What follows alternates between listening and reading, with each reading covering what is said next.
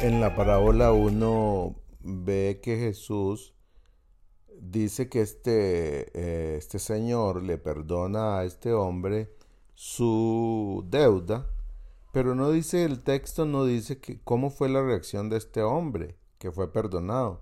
No dice nada. No dice que fue muy agradecido, no dice que eh, brincó de alegría por haber recibido ese perdón de esa deuda sino que eh, el, el verso 28 al 30 dicen así, pero saliendo aquel siervo halló a uno de sus consiervos que le debía cien denarios. Oiga, ponga atención a la deuda. Cien denarios era eh, un día de trabajo para un obrero. Era un poquito lo que le debía, muy poquito.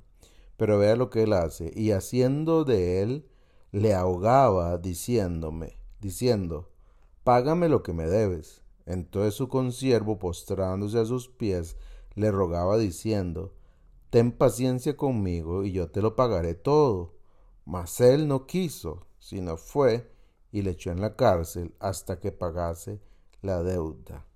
Eh, este hombre acaba de ser perdonado de una deuda extremadamente gigantesca de diez mil talentos era más de lo que ganaba el gobernador en aquel tiempo. Era una suma exorbitante. Sin embargo, a él le deben cien denarios y él agarra a esta persona del cuello y la mete a la cárcel. No sé, es, que la palabra es tan, es tan clara. Eh, no sé si se da cuenta ya de por dónde va el asunto a la pregunta de Pedro, ¿cuántas veces debo perdonar? Inmediatamente Jesús le dice setenta veces siete. Pero lo, extraordinario de esto es que eh, este, este asunto del perdón tiene, tiene que ser explicado de una manera muy clara, porque para que usted otorgue el perdón a alguien setenta veces siete, tiene que entender por revelación de Dios cuánto se le perdona a usted. Y entonces Jesús cuenta esta parábola para hacernos ver cómo hemos sido perdonados, cuánto se nos ha perdonado a nosotros. Ese es el punto.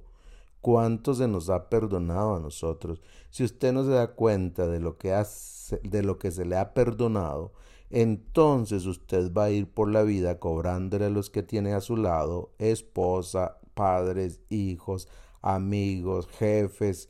Usted va a vivir la vida amargado porque esas personas no le han eh, pagado su deuda, le han ofendido, le han afectado de alguna manera. Pero cuando usted entiende lo que Dios le ha perdonado a usted, fácilmente usted va a otorgarle el perdón a otros.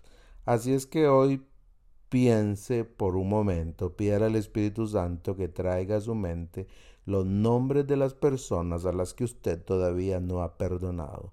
Aquellas personas, aquellos nombres de personas que vienen a su mente, que todavía le roban la paz, que todavía le hacen sentir dolido, esas personas usted no las ha perdonado. Y otórguele ese perdón a esas personas porque usted ya tiene la capacidad de hacerlo, si, si ha entendido lo que Dios le ha perdonado a usted a través de Jesús.